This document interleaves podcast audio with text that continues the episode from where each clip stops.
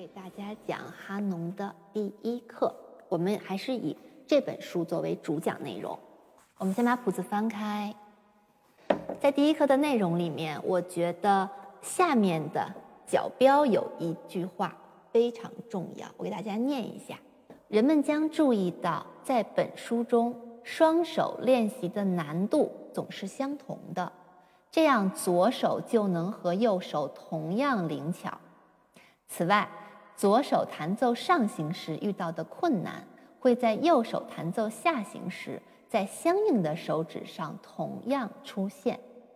这种新的练习方法能使双手达到完全的均衡。我觉得这句话非常重要，在上一讲里面我也说了，这本书是一个注重左右手全面的均衡的练习，所以我认为左手是要单独练的。否则，它可能就很难达到和右手同样灵巧的目的。好，然后第一课全书的第一课，那么也是这本书的第一部分的第一课。嗯，我们看看第一部分，这本书的三个部分呢是作者分的，他给每个部分都起了一个标题。我们看看第一部分的标题是什么？第一部分的标题是使手指灵活、独立、有力和用力均匀的预备练习。它是一个预备练习，所以在呃整个的钢琴技术里面，第一部分的内容相对比较基础。它相对比较基础，它也比较重要。我们只有把基础打好了，往上才能越走越稳。好，练习一。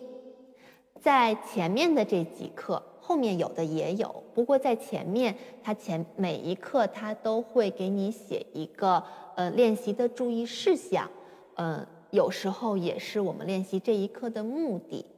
像这个第一课，它就写了，这一课是左手的第五指和第四指上行。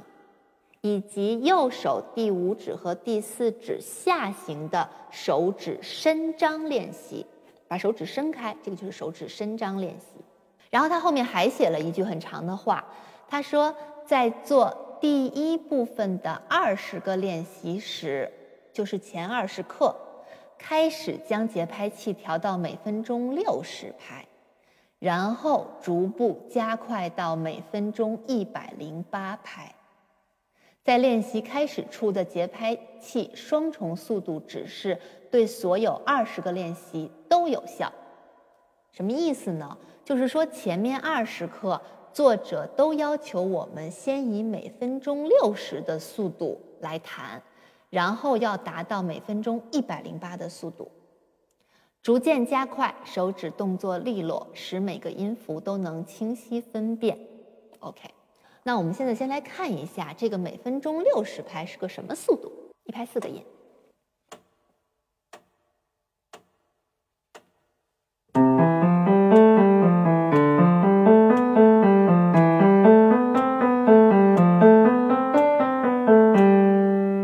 嗯，这个速度是一个呃六十的速度，这个速度已经。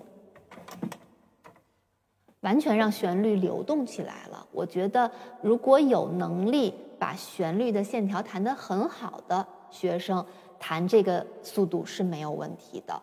那么，如果是刚开始学琴的小朋友，因为我知道现在有很多孩子，呃，很开始学琴的时候就开始在弹卡农，那么他们恐怕达不到这个速度。那我们再来听一听一百零八的速度。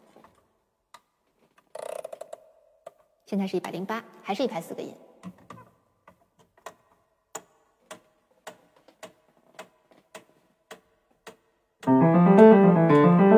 这个速度就有点快了，是不是？嗯，我觉得要想把这个速度的哈农，呃，非常清晰、高质量的弹出来，那至少要有，嗯，相当于五六级程度的学生才做得到，嗯。对于刚开始学琴的孩子来讲，可能就有点太难了。所以我说这本书它更多的针对的是所有需要弹钢琴的人，而不不更多的是针对孩子，所以它这个速度我们参考就好。我觉得，嗯，对于现在中国的呃学钢琴的孩子来讲，如果我们能用六十的速度把它清晰，呃呃有效的弹出来，手指动作利落，能达到谱面上的要求，就已经非常好了。不要去在速度上为难自己，牺牲质量，这样是得不偿失的。好，那么咱们具体的来看一下这一课。他刚才已经说了，这是一课四五指的伸张练习。那么就是在最开始的时候，左手的上行五四指，这两个音中间隔了一个琴键，所以它是一个手指的扩张。每一组的时候，五四指都扩张了一下。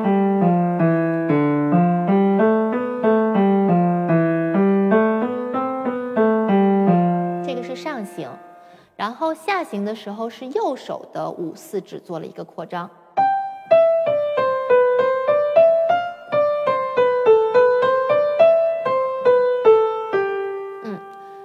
是这一课的练琴目的。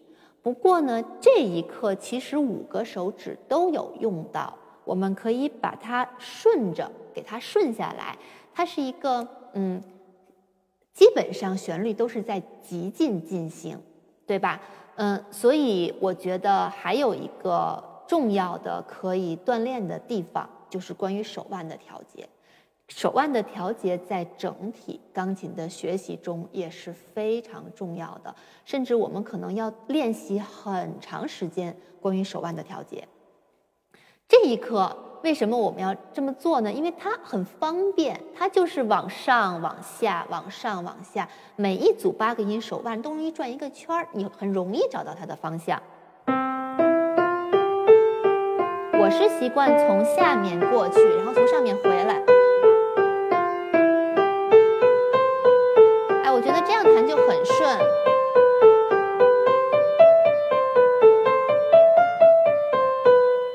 尤其是如果我们需要达到他后面说的很快速的时候，如果你只是手指在动，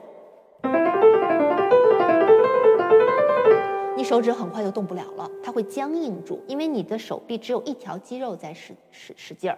那如果你把它转一下，你整个的手臂这一圈的肌肉都在帮忙的时候，你就更容易顺畅的把它弹下来。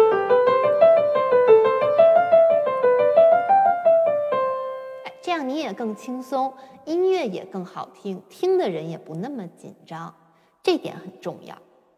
好，基本上第一课我需要讲的内容就是这样。那么最后我给大家呃谈一下示范，示范的话我们就尽量用接近六十的速度来弹吧。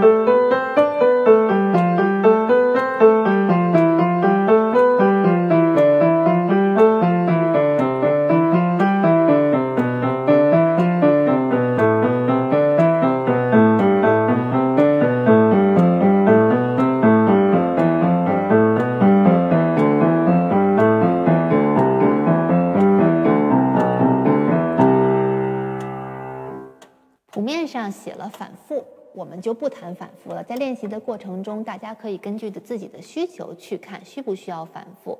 还有一个最后需要提醒大家注意的，就是这一首哈农在最后它是从呃拉发咪来哆来咪发，然后还有一组嗦咪来哆西，它进行到了西，最后才结束。